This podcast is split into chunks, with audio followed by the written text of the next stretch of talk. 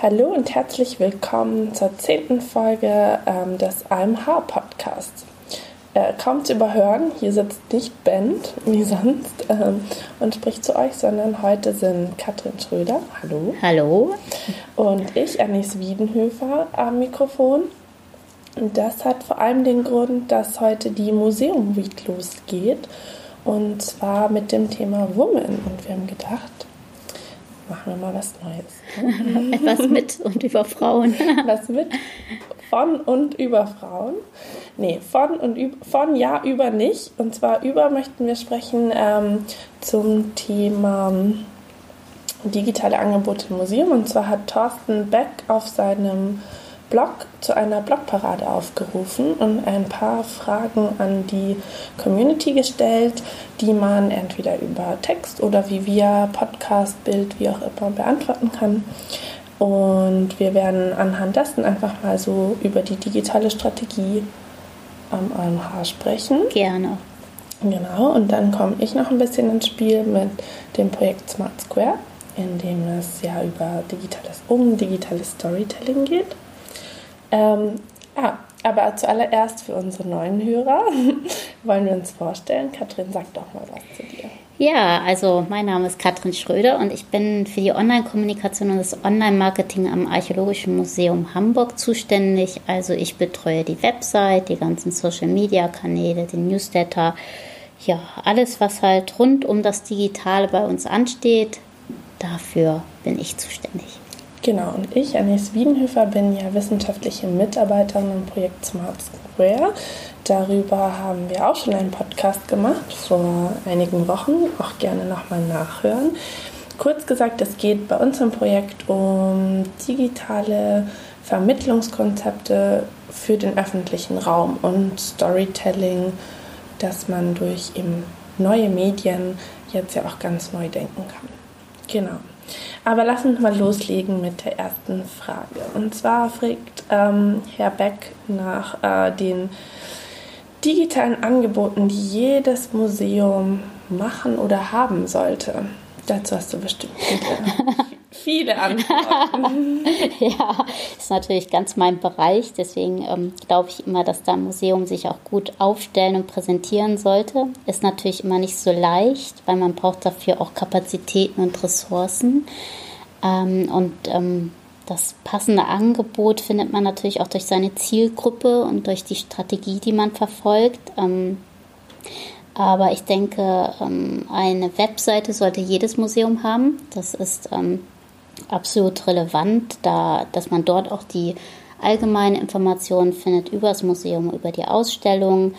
Idealerweise sollte sie auch responsive sein. Ähm, und äh, ja, dann gehören für mich dazu Social Media Kanäle. Ähm, so. Genau. Ja, ich sehe dich ja auch ständig. Ähm so hinter den Kulissen sitzt Katrin am Rechner mit zwei Handys, eins pro Hand. Nein, so extrem nicht, aber ähm, Social Media und die Bespielung der Kanäle bedeutet ja auch wirklich eigentlich eine Dauerbeschallung. Nicht wahr? Ja, allerdings. Wie du schon sagst, bin ich fast immer online und schaue, was passiert auf unseren Kanälen. Wir sind ja auf Facebook, Twitter, Instagram. Wir haben den Blog und den Podcast und seit kurzem ja auch ein WhatsApp-Newsletter und genau da schaue ich immer, was passiert, was, wo muss geantwortet werden und ähm, versuche natürlich jeden Kanal äh, immer individuell zu bespielen, dass da regelmäßig was erscheint, spannender Content, ja, und das ist schon eine Herausforderung und macht aber auch sehr, sehr viel Spaß, weil ich mich doch auch sehr gerne mit unserer Community austausche und ähm, ja, also ja, ich helfe dir ja da auch ab und zu mal so ein bisschen. Ja, ähm. danke. Bin ich immer sehr dankbar. Ja, sonst geht es ja auch gar nicht. Ohne die äh, Zuarbeit von Kollegen, ähm, glaube ich, wird das Ganze auch gar nicht funktionieren. Das ist immer gut, wenn alle an einem Strang ziehen und ähm, mir dann auch Informationen zuspielen. Also auch ähm, unsere Ausgrabungsleiter. Ähm, wir haben ja im Haus noch die Bodendenkmalpflege, falls das einige von unseren Hörern noch nicht wissen. Wir sind ja nicht nur Museum, sondern wir graben auch noch aus in Hamburg und Umland Neuland. Und ähm, wenn man darüber berichtet, ist natürlich schön, von allen Seiten Informationen zu bekommen. So, hey Katrin, da kramen wir gerade wieder, da ist ein Fund. Und ähm, das macht es dann leichter, überall ja, über alle Themen zu berichten. Ja, die Kunst dabei ist ja auch mein Lieblingszitat aus einem Tatort. Ist, äh, Content is King.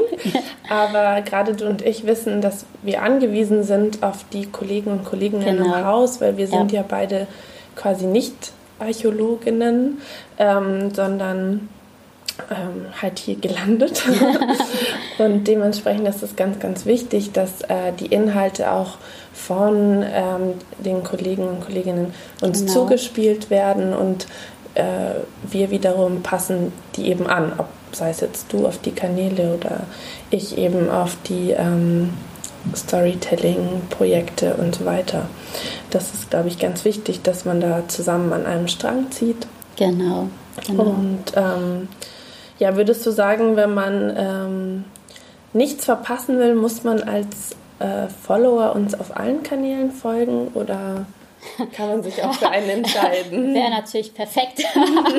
Nein, ähm, man kann sich da auf seinen Lieblingskanal konzentrieren, weil ähm, wir ja auch so breit ähm, aufgestellt sind, ähm, bekommt man, denke ich, immer die wesentlichen Informationen über alle Kanäle. Ähm, also ist nicht so, dass wir dasselbe, was wir auf Facebook posten, auch auf Instagram oder Twitter auch auf Instagram, aber so natürlich die wesentlichen Inhalte probieren wir überall zu präsentieren auf unterschiedlichste Art. Instagram natürlich eher visuell, dann Twitter kurz und knackig, der Podcast, der ist da mal was Längeres und geht sehr in die Tiefe, aber ähm, das natürlich, jeder sollte da seinen Lieblingskanal nutzen und haben und uns dort folgen und ich bin ja noch nicht ewig am Museum und ich weiß, dass ich am Anfang ganz überrascht war, dass es ähm, noch so viel über die reine Bespielung der Kanäle hinausgeht. Also du hast ja auch schon öfters ähm, analoge digitale Veranstaltungen, wie genau. ich sie genau. nenne, ähm, organisiert. Magst du da mal ein bisschen was erzählen? Genau, also ähm, was mir auch immer sehr wichtig ist, ist die Community ins Haus einzuladen, also die Community ähm, kennenzulernen und so an sich zu binden. Und da haben wir schon verschiedene Formate umgesetzt, ähm, also Tweet-Ups oder Insta-Walk, ähm, auch Insta-Contest. Und das letzte zum Beispiel war der Lost and Found Contest, den haben wir mit Annika Meyer zusammen umgesetzt. Da hatten wir ähm, die Instagram-Community aufgerufen, zu diesem Thema äh, Fotos hochzuladen und zu posten. Und im Anschluss gab es dann noch den Insta-Walk halt mit Annika Meyer zusammen durchs Museum und durch Harburg. Ähm, haben halt ähm, die Community wirklich ins Haus eingeladen und äh, fotografieren war erlaubt. Es gab noch ein Getränk. Ähm, und äh, Annika hat so ein bisschen noch aus dem Nähkästchen geplaudert, weil sie ist ja sehr, ähm, ich weiß nicht, ob hier die meisten kennen vielleicht Annika Meyer. Ähm, sie ist ja so eine sehr erfahrene Instagrammerin, die ähm, äh, ja ganz tolle Aktionen macht und umsetzt und auch Kulturinstitutionen ja berät und begleitet. Und ähm, ja, da hatte sie gute Tipps und Tricks noch für uns und das war ein sehr schönes Event. Und ähm, bei dem Lost and Found Contest haben auch über ähm, 1000 ähm, Instagramer Bilder hochgeladen und die Gewinnerin kam aus Südamerika. Da haben wir dann ein kleines Päckchen hingeschickt, ein Gewinnerpäckchen. Ja, also man ja, sieht, aus der schön. ganzen Welt folgen die einem und ähm, vor Ort waren dann so ungefähr, ähm, ich sagen so 20, 30 Igas, mit denen wir durch die Gegend gestreift sind. Ja. Ich finde, du hast ein ganz gutes Stichwort gesagt. Das Potenzial von digital ist ja auch, dass es ein bisschen die Grenzen verschwimmen lässt und so einen Austausch über Museen, Städte, Länder hinaus irgendwie ermöglicht. Da fällt mir zum Beispiel auch der Archeoswap, der ja demnächst ja. auch in die zweite Runde geht. Genau, am 18. Ähm, Juni. Genau. genau. Ähm, worum ging es da oder was ist das Besondere an so einer Aktion? Ähm, also den Archeoswap setzen wir zusammen mit neun anderen ähm, archäologischen Museen in Deutschland um. Ähm, an diesem Tag äh, tauschen wir unsere Online-Kanäle. Also das Neandertal-Museum bespielt dann zum Beispiel unseren Kanal. Wir bespielen den Kanal von Ägyptischen Museum in München. Das steht jetzt noch nicht fest. Wir werden das auslosen, wer welchen Kanal bespielt. Aber es geht darum, dass uns also dann jeweils auch eine andere Community kennenlernt, wir uns auf deren Kanälen präsentieren können. Und ähm, der Hintergedanke ist natürlich, dass es nicht nur reines Marketing ist, sondern ähm, wirklich Vermittlungsarbeit, dass ähm, wir Inhalte ausspielen können, ähm, Wissen vermitteln können. Das, ähm, genau. Ja, Vermittlung, das ist also mein Stichwort. Das ist sozusagen da, wo du anstößt, da schließe ich an. Ähm, das eine ist ja, darüber sprechen wir ja oft, ist ja zum einen genau das Marketing und die Kommunikation im digitalen Raum. Und dann gibt es aber auch die Vermittlung. Also genau. das ist ja auch ein wichtiges Thema, dass ja. die ähm, User und die Besucher und Besucherinnen nicht enttäuscht sind. Also das ist ja auch wichtig, dass das die Arbeit, die du leistest auf den Kanälen, dann nicht dazu führt, dass Leute ins Museum kommen oder Angebote des Museums wahrnehmen und dann so denken, ach, ach ja, hier ist das Digitale nicht angekommen. Da sind wir ja sehr bemüht drum. Also vor allem im, im Projekt Smart Square eben auch genau. mit digitalem Storytelling. Aber was uns ja auch am Herzen liegt und was mit dem neuen Startcamp ja auch zum ja. Thema wird, ähm, ist ja eben diese Verknüpfung von ähm, Marketing, aber dann auch wirklich Content-Vermittlung, also Wissensvermittlung darüber hinaus, genau. Genau, ähm, wenn man ja zur Eingangsfrage zurückkommt, ähm, welches digitale Angebot sollte jedes Museum haben, ähm, ist es ja auch wirklich ähm, also dieser Vermittlungsgedanke dahinter, wieso man online präsent sein sollte, nicht, dass es noch reines Marketing ist ähm, oder natürlich auch Image, dass man auffällt und sich präsentieren kann, sondern wirklich ähm, Inhalte ausspielen kann und äh, das, da probieren wir natürlich ähm, nicht nur immer neue Formate, so wie diese innovativen Kulturvermittlungsformate, digital analoge Veranstaltungsformate, sondern auch das Startcamp, was ähm, dieses Jahr wieder im September stattfinden wird, dass wir da auch Kulturschaffende an einen Tisch ähm, bringen und uns austauschen über neue Ideen, über neue Strategien, ob es dann vielleicht zukünftig noch der Chatbot sein soll oder ähm, ob man doch wieder eine App nutzt oder sich über Online-Datenbanken austauscht. Und da gibt es ja wirklich viele Möglichkeiten. Ähm, genau, einfach auch Erfahrungswerte austauschen genau, und so. Ja. Das ist ganz schön. Voneinander lernen, von anderen Kulturinstitutionen und ja. Ja, ich kann mich auch erinnern, letztes Jahr beim ähm, Startcamp bin ich eben über ähm, Chatbots und sozusagen die Anfänge der Artificial Intelligence ja gestoßen. Und jetzt setzen wir das ja auch tatsächlich um mit unserem ähm, Hammerbot, wie wir yeah. ihn getauft haben, einen kleinen äh, Chatbot rund um das Wissen um die Hammerburg, die ähm, am heutigen Domplatz ja im siebten Jahrhundert, nee, stimmt nicht, äh, im neunten Jahrhundert gestanden hat. Und ich hätte jetzt achten getippt, aber. Ja, also Daten sind ja nicht so. ähm, verzeiht mir das, liebe Hörer. Ähm, ich bin ja auch für die Strategien Die ja immer auch sehr, sehr wichtig sind. Genau. Also.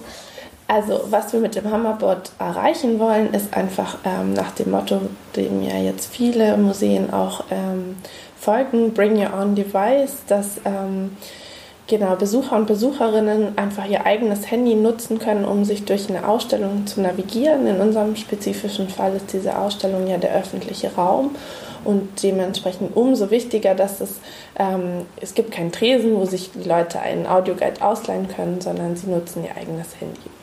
Und da sehr, sehr viele, vor allem in Deutschland, ähm, die App WhatsApp nutzen, ähm, gibt es jetzt eben Anbieter, die sich äh, an die Software andocken und eben äh, automatisierte ähm, Systeme dahinter schalten, in diesem Fall eben auch bei uns.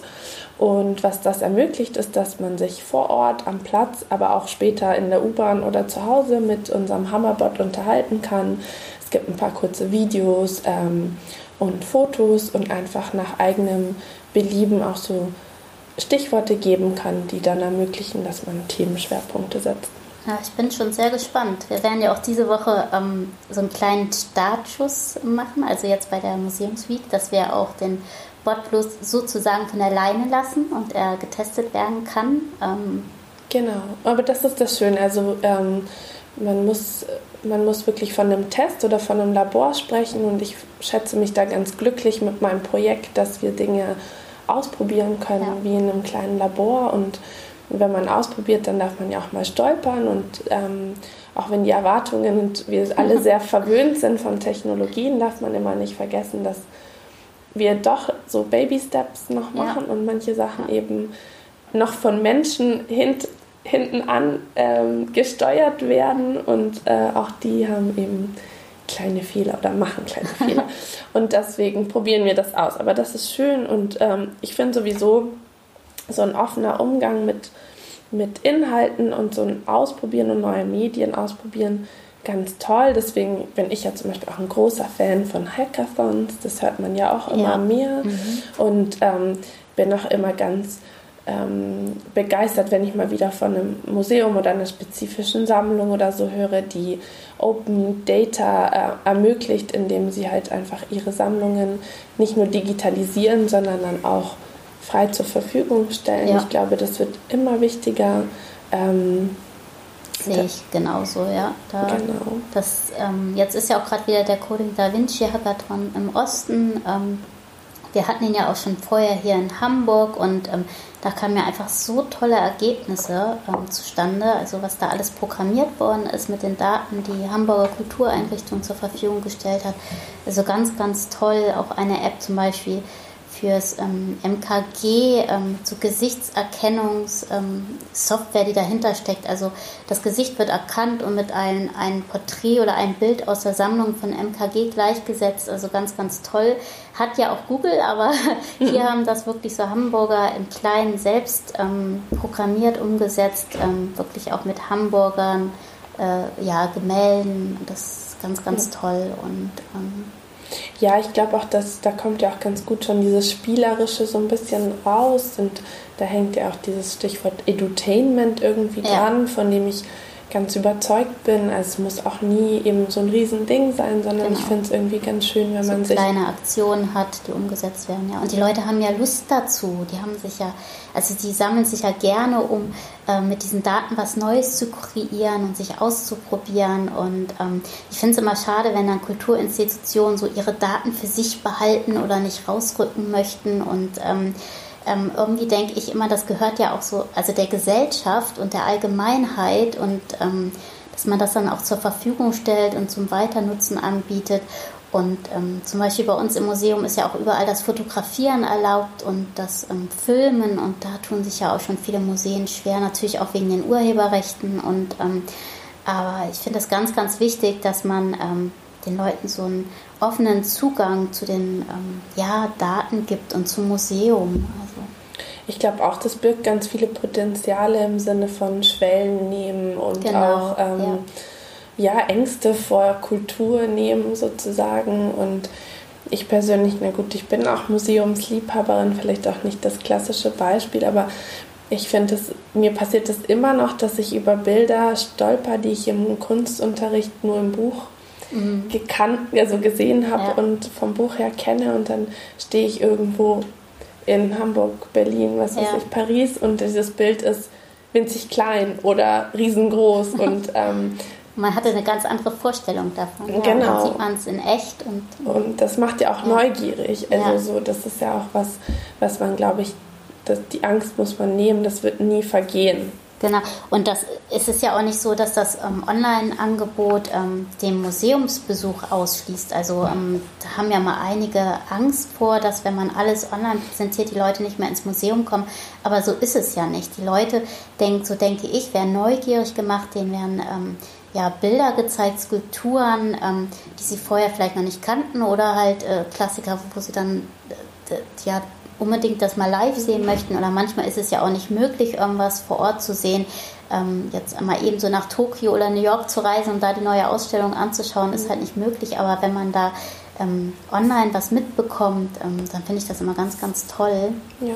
Für mich ist auch immer wichtig, dass man äh, halt die Schwellenängste ähm, bei Besuchern abbaut. Da, das hattest du eben kurz erwähnt, ähm, dass man äh, wirklich probiert, auch ähm, anspruchsvolle wissenschaftliche Inhalte ähm, ja, äh, runterzubrechen ähm, und verständlich zu machen. Ähm, und dafür bieten sich ja Online-Kanäle wirklich an, ähm, dass man das auf unterschiedlichsten Arten präsentiert. Ob, also hatten wir ja eben schon mal kurz erwähnt, visuell bei Instagram oder auch der Podcast, der natürlich auch wissenschaftlich mal in die Tiefe geht ähm, aber ähm, wo man so was Lebendiges, Persönliches vermittelt, ähm, das ist mir auch immer sehr wichtig.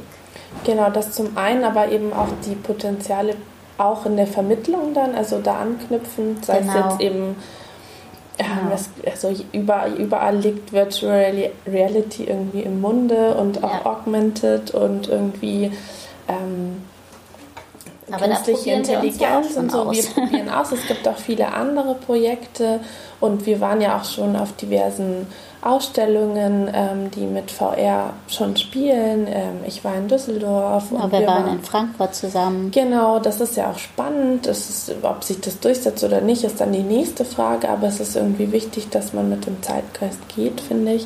Und ich finde bei Zeitgeist, du hast es schon erwähnt, Datenschutz und irgendwie so Datenstrukturen und sowas, das ist was, was über längere Zeit auf jeden Fall ähm, diskutiert und dann Frage gestellt werden muss, wie Museen damit umgehen. Ja. Ähm, Nachhaltigkeit ist für mich ist mein Top-Thema immer auch, ja. ähm, dass man nicht auf jeden Trend aufspringt. Das ist, glaube ich, auch bei VR ganz wichtig, ja. ähm, sondern auch wirklich drüber nachdenkt, gibt es die Kompetenzen und die richtigen Inhalte, um das wirklich die Investition zu legitimieren. Genau. Ähm, in der Archäologie glaube ich tatsächlich ja. Ja. Weil vieles halt unter der Erde lag, liegt ja, oder nicht mehr zu begehen ist oder sehr weit weg oder auch gefährdet ist. Genau, und dann kann man es nochmal visuell präsentieren, dass die Leute sich darunter was vorstellen können. So wie sah damals die Hammerburg denn aus? Und ähm, wir können die virtuell wieder erleben lassen und zeigen. Und genau. das sind dann wirklich ähm, sehr spannende Angebote. Genau, also ich glaube, da wird es auf jeden Fall ähm, noch vieles zu sehen geben. Genau, nehmen wir uns doch mal, jetzt haben wir so viel geredet, oh, ja. die zweite Frage vor. Und zwar ähm, stellt ähm, Herr Beck die Frage, sind Museen ohne überzeugendes digitales Profil heute überhaupt noch wettbewerbsfähig? Was meinst du dazu? Nö. Nein, ähm, ich glaube, so pauschal kann man das natürlich nicht sagen. Ähm, äh, eine sind ja die Online-Kanäle. Ich glaube, da ist es durchaus mal vertretbar, wenn man nicht überall ähm, präsent ist, sondern sich vielleicht auf das Wesentliche konzentriert oder halt das, was für die Zielgruppe interessant ist und wieder welche Strategie man verfolgt. Allerdings ähm, zieht sich ja die Digitalisierung durch alle Bereiche im Museum. Es ist ja nicht nur die äh, Online-Kommunikation oder das Online-Marketing, die Vermittlung, sondern es betrifft auch andere Bereiche. Und ähm, das äh, kann man nicht einfach ähm, wegtun oder ignorieren. Ich glaube, die Digitalisierung ist da und wird nicht mehr weggehen und damit muss man sich auseinandersetzen. Da muss man Strukturen schaffen, ähm, Strategien und ähm, da tun sich, glaube ich, Museen immer noch schwer. Ähm, da sind sie also immer noch dran, sich da äh, zu positionieren und es wird noch viel diskutiert, wie es aussehen soll, wohin es gehen soll.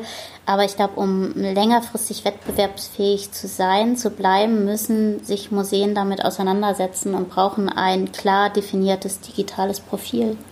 Ich glaube auch, da wird es auch über kurz oder lang auch ein Umdenken geben müssen, was die Ressourcen angeht. Ich ja. glaube, daran hakt das ja oft. Also ja. gerade kleine Museen haben das vielleicht nicht einfach die finanziellen Mittel. Naja, aber es wird also meiner Meinung nach ja auch immer noch ähm, sehr viel in klassisches Marketing oder die klassische Vermittlungsarbeit gepackt, also mhm. Gelder. Und ähm, so ein bisschen ist das Digitale im Bewusstsein noch nicht angekommen, also nicht nur bei den Mitarbeitern, sondern auch im mhm. Vorstand. Also ähm, dass ähm, da einfach wirklich äh, genau Ressourcen, Gelder anders ähm, verteilt werden müssen und andere Prioritäten haben.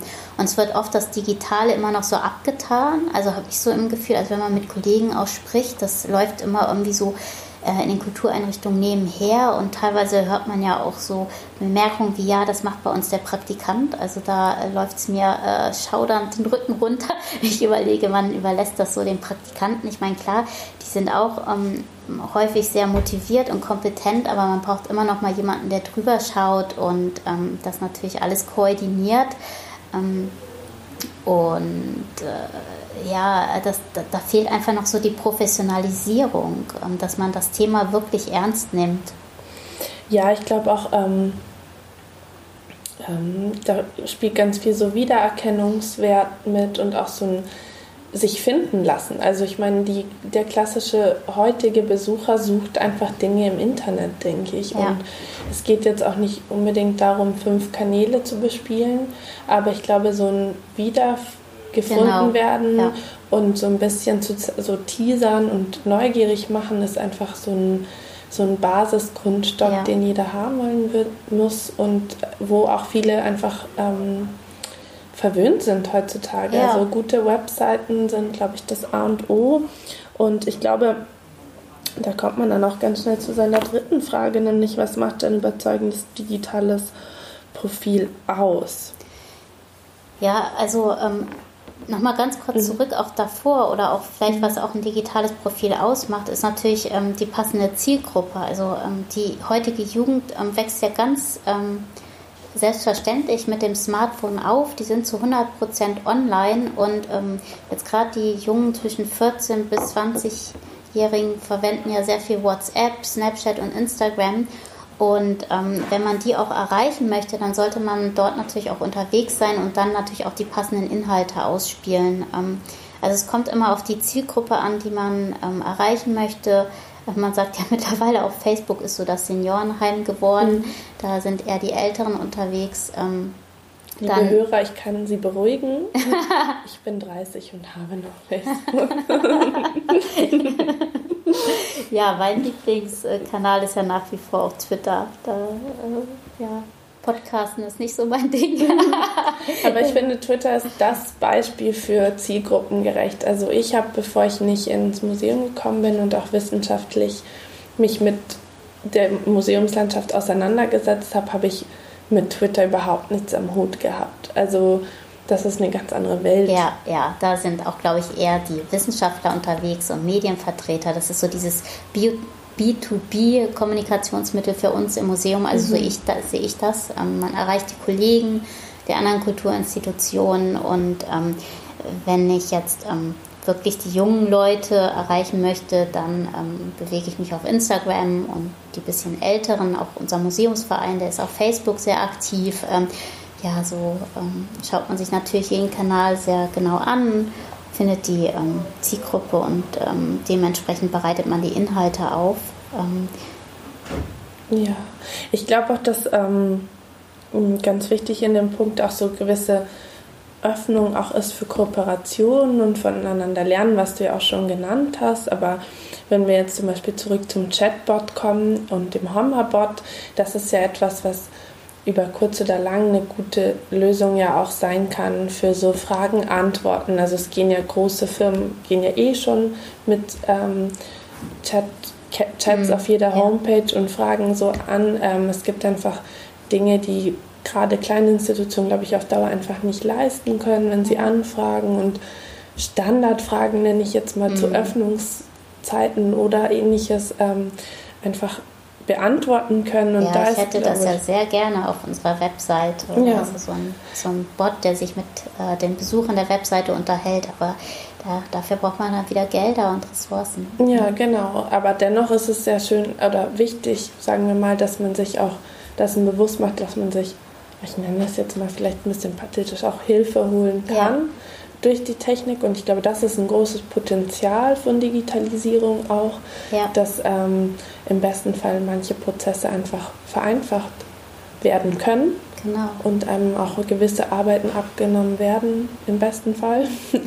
ähm, und das ist, glaube ich, ganz eine, echt ein Potenzial und eine Chance, die man auf Dauer auf jeden ja. Fall wahrnehmen sollte. Und ähm, Kooperationen sind ja auch in anderen Bereichen ähm, spannend und wichtig. Also wir haben ja die ähm, Kooperation mit dem mit Google zum Google mhm. Art Project. Ähm, wir stellen dort unsere Online-Sammlungen rein. Ähm, wir haben den virtuellen Rundgang durchs Museum, den wir zusammen mit Google verwirklicht haben.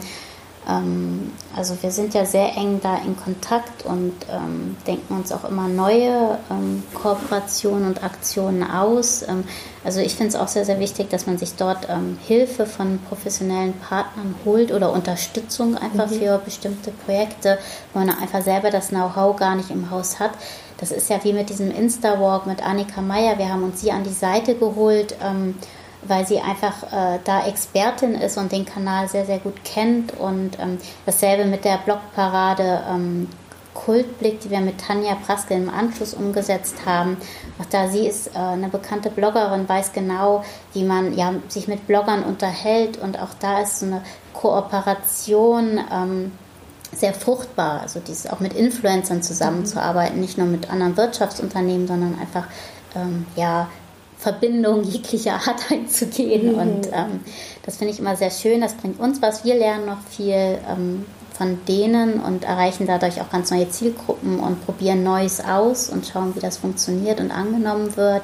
Ähm, und die Blogparade mit Tanja war ja, die war ja großartig. Also was da für Beiträge zusammenkamen, das waren ja weit über 80 ähm, Posts ähm, und ähm, ja auch äh, manchmal gibt es ja auch immer diese Vorurteile, ja, ach, Blogger, die, ähm, das sind so Hausfrauen, die gelangweilt sind und nicht wissen, was sie den ganzen Tag machen sollen und dann da ähm, einfach ähm, was schreiben über ihr, ja, über äh, den Alltag, aber mhm. so ist es ja, also es geht ja wirklich in die Tiefe, es ist ja was Fundiertes, Tolles. Also natürlich ist da auch die Hausfrau dabei, aber auch der Wissenschaftler oder Journalist, der schreibt oder, also die haben, das so eine schöne Bandbreite an Artikeln, die da zustande gekommen ist. Äh, ja, ich kann mich auch erinnern. Ich, äh, man kam gar nicht hinterher, alle ja. zu lesen. Da waren schon wieder so. neue online. Ich denke auch mal, dass wir die bestimmt hier unten verlinken werden. Dann können die Hörer das auch ganz Oh, das waren aber viele. Finden. Vielleicht nochmal zum Blogbeitrag. Ja, genau. Zum Aufruf. Genau, zum Aufruf ja. können wir vielleicht einen Link stellen, damit genau. ähm, Sie zu Hause das auch sich nochmal reinlesen können. Genau.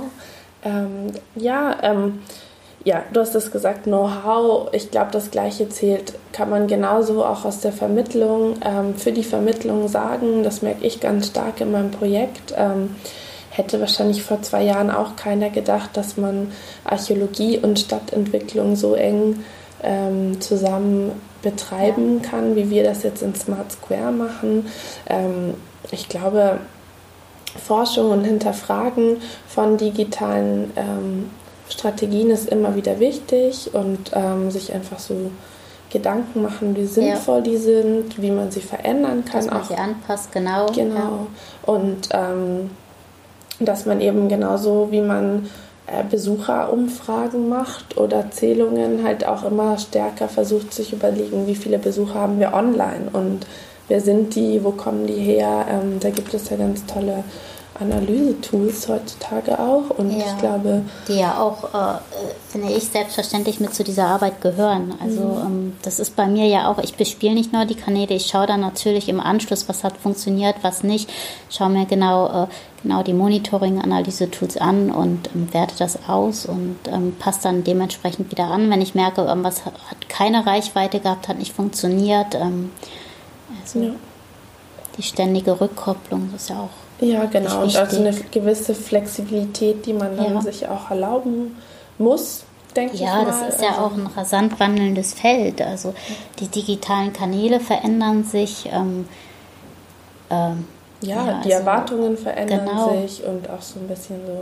Aber auch die Möglichkeiten. Also es kommt ja auch ständig ein neues Kuratierungstool raus oder ja. ähm, irgendwie eine neue Technologie oder App oder was auch immer. Und was ja auch eine ganz große Rolle spielt, ist ja, dass auch vieles, zumindest was jetzt die Vermittlung angeht, ja auch, sagen wir mal, erschwinglicher wird. Also bestimmt nicht billig, aber gerade VR hat, hat ja jetzt gerade so einen starken Schub gemacht, dass man wirklich sagen kann, hey, das ist so bezahlbar, dass es sich lohnt, das einmal auszuprobieren. Ja. Und es äh, muss auch genau. ausprobiert werden. Ich glaube, das sind einfach Dinge, die man so aufnehmen muss und ähm, sich erlauben muss. Ja, vielleicht die Abschlussfrage. Ähm, wie stellst du dir das digitale Museum der Zukunft vor? Oh, das ist eine Riesenfrage. Ähm, dazu da können wir uns aber, genau, wollte ich gerade sagen, noch einen Teil 2. Ähm. ähm, ja, also ich denke auch in Zukunft wird äh, natürlich noch das analoge Museum vor Ort sein. Es wird es noch geben. Aber ähm, ich hoffe, dass der digitale Raum noch ähm, noch ausführlicher, besser bespielt wird, dass man noch kreativer wird und dort mehr Aktionen umsetzt, die sich wirklich auf den digitalen Raum beziehen, dass man dort wirklich ähm, Kunst erschafft. Also ähm, natürlich ist auch mal diese Rückkopplung wichtig, dann zurück ins Museum, dass die Leute auch herkommen und ähm, trotzdem kann man, glaube ich, noch eigenständige Projekte im digitalen Raum umsetzen. Ähm, Also das ist mir alles immer noch so brav und zurückhaltend und ähm, dass man sich dort als Kulturinstitution noch mehr austobt und äh, ja.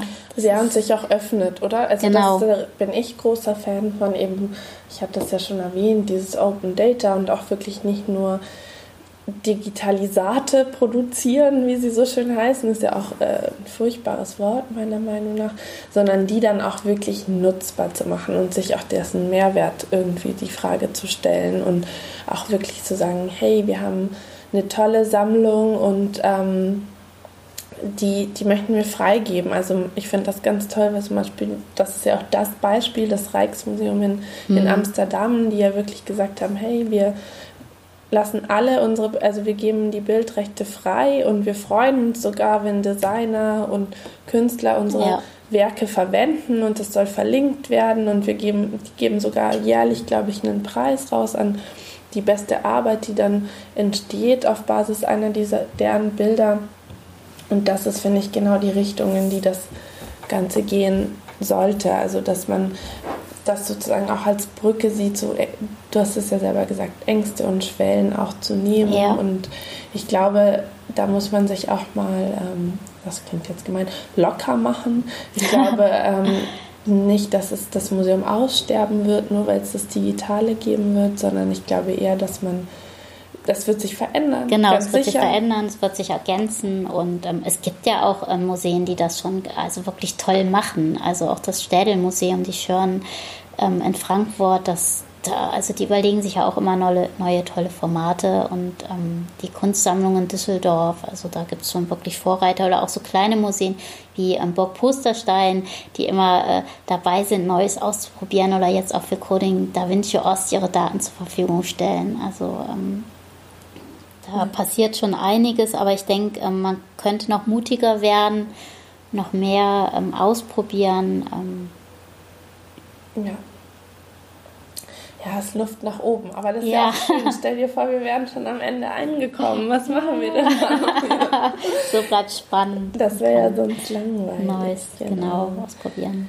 Ja, ich glaube auch, man muss einfach so eine gute Balance zwischen ähm, klassisch und irgendwie modern oder progressiv ja. oder so, wie auch immer man es nennen mag. Und online bietet ja auch den Vorteil, dass es ähm, eine Barrierefreiheit hat. Also jeder überall kann man das Angebot nutzen und ähm, auch zum Beispiel ein, Blinder kann sich dann die Webseite vorlesen lassen, die Inhalte. Also es ist ähm, auch da, dass man äh,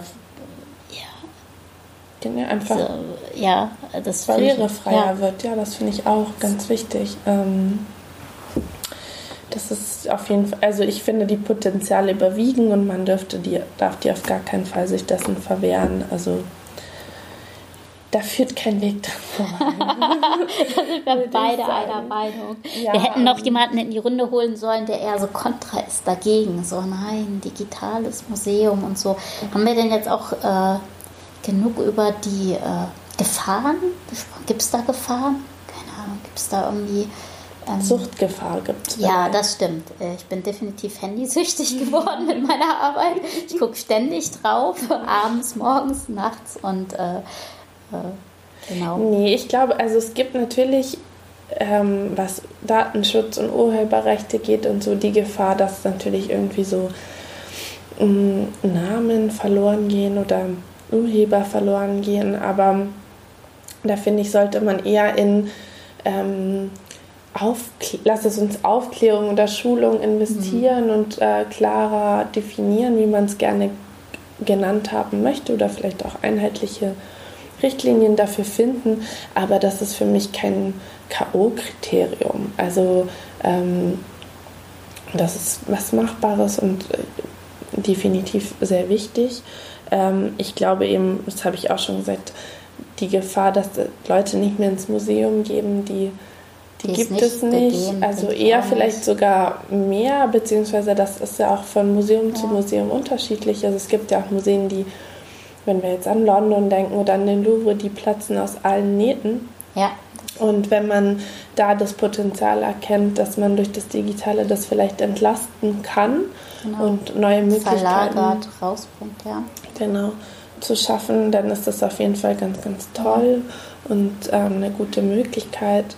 Ich glaube, eine Gefahr ist irgendwie dieses zu vorschnell alles auszuprobieren und dann ähm, irgendwie versanden zu lassen, beziehungsweise eben einfach nicht die Mittel zu haben, um es nachhaltig ja. zu bespielen, dann ist es natürlich auch irgendwie. Aber das hängt natürlich auch wieder mit der Strategie dahinter genau. zusammen, dass man die hat, dass man ähm, sich ein, vorher im Kopf macht, wo möchte man hin, was kostet das, das längerfristig sieht und ähm, ja, ich glaube, eine Gefahr ist vielleicht noch, oder was man häufig hört, ist so, dass Kollegen sagen, ha, das ist ja alles so banal, das Online, das ist so, ha, so reduziert und äh, da ist ja gar kein Inhalt drin. Ähm, ich sehe das jetzt nicht so, weil ähm, zum Beispiel auch durch so einen Podcast kann man sich wirklich länger unterhalten, in die Tiefe gehen auch wenn ich eben schon gesagt habe, Podcast ist nicht so mein Format, ist es doch, glaube ich, für viele Wissenschaftler ganz toll, sich da länger zu unterhalten oder auch im Blogpost ähm, länger über eine wissenschaftliche These zu schreiben, zu erzählen. Äh, und natürlich ist Twitter jetzt kurz und knackig, aber verweist ja auch auf diese ähm, tiefer gehenden Inhalte. Und ja. ähm, also. Ja, Nee, finde ich auch. Also ich, ich glaube, die Verlinkung ist wichtig und dass man wirklich ähm, das strafft, eben Content und Vermittlung, wie du es eben gerade gesagt hast, das ist halt ganz, ganz wichtig, dass man da an einem Strang zieht. Und das wird bestimmt auch noch ein bisschen dauern, bis es überall angekommen ist, dass man sich da helfen muss und zusammenarbeiten muss und so. Aber das Potenzial, dass es einfach eine viel größere Reichweite und damit ja auch Relevanz hat, ähm, was Wissenschaftler vielleicht hinter verborgenen Türen ähm, ja. machen, ist, glaube ich, ganz, ganz wichtig. So, und das darf, darf man auch nicht, ähm, nicht unterschätzen, was das für einen Mehrwert, glaube ich, ja, bringen kann. Ja, die Vernetzung kann. untereinander, ja. unter den Wissenschaftlern. Also wenn man ja, ja auch zum Beispiel in eine Online-Datenbank ähm, Objekte einpflegt, dass man weltweit Zugriff drauf hat und diese ja, Objekte dann ja vielleicht auch mit seinen vergleichen kann, seinen Forschungen und das einbinden kann. Also das hat ja alles noch einen Mehrwert. Ja, ja das finde ich auch. Und das aber nicht nur unter den Wissenschaftlern, sondern auch den Besuchern und Besucherinnen. Also es ist ja auch gerade bei Google Arts und Culture sieht man das ja ganz schön. Da kann man sich ja zum Beispiel eigene kleine Galerien erstellen, genauso wie auch im Rijksmuseum. Und das ist ja auch spannend, wenn man sich mal die Zeit nimmt, ähm, zu gucken, was da für Verbindungen zwischen Inhalten geschaffen ja. werden, die ja. man vielleicht selber gar nicht so schafft, weil man eben nicht auch in einem Mini-Museum irgendwo in Texas gewesen ist und sich so denkt, hä, das habe ich doch in Hamburg auch schon mal gelesen. Und ich glaube, dass so das, ähm, das Wissen der vielen ähm, eine ganz, ganz große Bereicherung ja, die Schwarmintelligenz ja. auch, die man nutzen kann. Also ja. wenn man ja auch eine Forschungsfrage hat, kann man ja auch ähm, dazu vielleicht mal aufrufen oder diese Schwarmintelligenz nutzen, um weiterzukommen. Ja. Also das ist ja, ja auch äh, Community einbinden. Ja, das glaube ich auch, dass das ein großes Potenzial ist. Ja, und wir sehen ja auch bei unseren Zugriffszahlen, wie viele Leute aus dem Ausland auf unsere Objekte bei Google Art zugreifen. Also wir haben dieses Bild, den Bökelmann, ähm, der ist ja auch gerade zu sehen in der Migrationsausstellung, das Bild über Auswanderer, wie sie halt in die USA auswandern. Und das ähm, zeigen wir auch online. Das hat ganz, ganz große Zugriffszahlen aus den USA. Also die Leute sind an dieser Auswanderungsgeschichte interessiert mit ihrer Vergangenheit. Ähm, also dieser Wanderung von Europa in die USA und ähm, auch ähm, ja, andere Objekte, wo man sieht, ähm, die haben spezielles Interesse ähm, für bestimmte Gruppen in anderen Ländern. Ja, absolut. Ja, das Grenzen verwischen einfach, das ist genau. auf jeden Fall was Tolles. Ja, jetzt haben wir doch vorwiegend geschwärmt, würde ich sagen. Aber deswegen sitzen ja, wir auch hier, genau. oder? Weil wir überzeugt sind. Genau. Ähm, wir machen das ja freiwillig und äh, wir freuen Gerne. uns aber auch, wenn unsere Hörer und Hörerinnen ähm, anderer Meinung sind und uns das gerne sagen können in den Kommentaren. Da freuen wir uns drüber. Ähm, wir sind immer auch an einer Online-Diskussion ähm, interessiert und freuen uns wirklich sehr, wenn, wenn Feedback kommt. Das ist ja auch ein Potenzial. Ja, ähm, natürlich, auf jeden digital. Fall. Also gerne immer auf allen Kanälen. Genau. Und auch wenn wir heute bestimmt nicht so strukturiert waren wie unser lieber Kollege Herr ähm, Jensen, Jensen, der ist da einfach schon geübter und erprobt und äh, deswegen auch, also eben, ich habe ja nichts gegen Podcasts. Ich höre die ja immer super gerne und finde die ganz toll, aber so selber zu erzählen mit diesen Kopfhörern am Mikro finde ich sehr ungewohnt. Äh, ja, das, ja, man lernt dazu, ja, Frau Schröder. Ja, vielleicht werde ich das jetzt mal häufiger machen äh, und auch, ja. Dir die Angst nehmen. Genau. Ja, Angst, ja, ja. Angst ist es nicht, aber so ein gewisses Unwohlsein mit diesen Kopfhörern und dem Mikro. Und ähm, ja, dann habe ich doch lieber mein Handy in der Hand und tippe ähm, von einer Pressekonferenz oder dergleichen. Aber das kannst du ja auch sehr gut. Ja, danke, danke für die Blumen. Vielleicht probieren wir nächstes Mal ein Videoformat aus, Anais. Nee, das möchte ich. Oder stellen wir uns ähm, hin und dann. Ja. Gut, jetzt ja. ist äh, so, jetzt Schluss. haben wir sie ja. genug ähm, beschnackt, wie ich das so schön sage. Wir äh, freuen uns, dass Sie zugehört haben, freuen uns über Feedback, ähm, hoffen, dass diese Ausnahmesendung trotzdem äh, Anklang gefunden hat freuen uns ähm, auf das nächste Mal. Ja, und wir freuen uns auf die weiteren Blogbeiträge, die noch zu der Blogparade ähm, kommen. Genau. Reinzulesen und, und noch eine schöne Museumsweek, die wir wünschen. Genau, da kommen noch ganz spannende Themen. Ähm, ja, danke fürs Zuhören. Bis zum ja. nächsten Mal, auch wenn das wahrscheinlich nicht mit uns ist. Tschüss. Tschüss.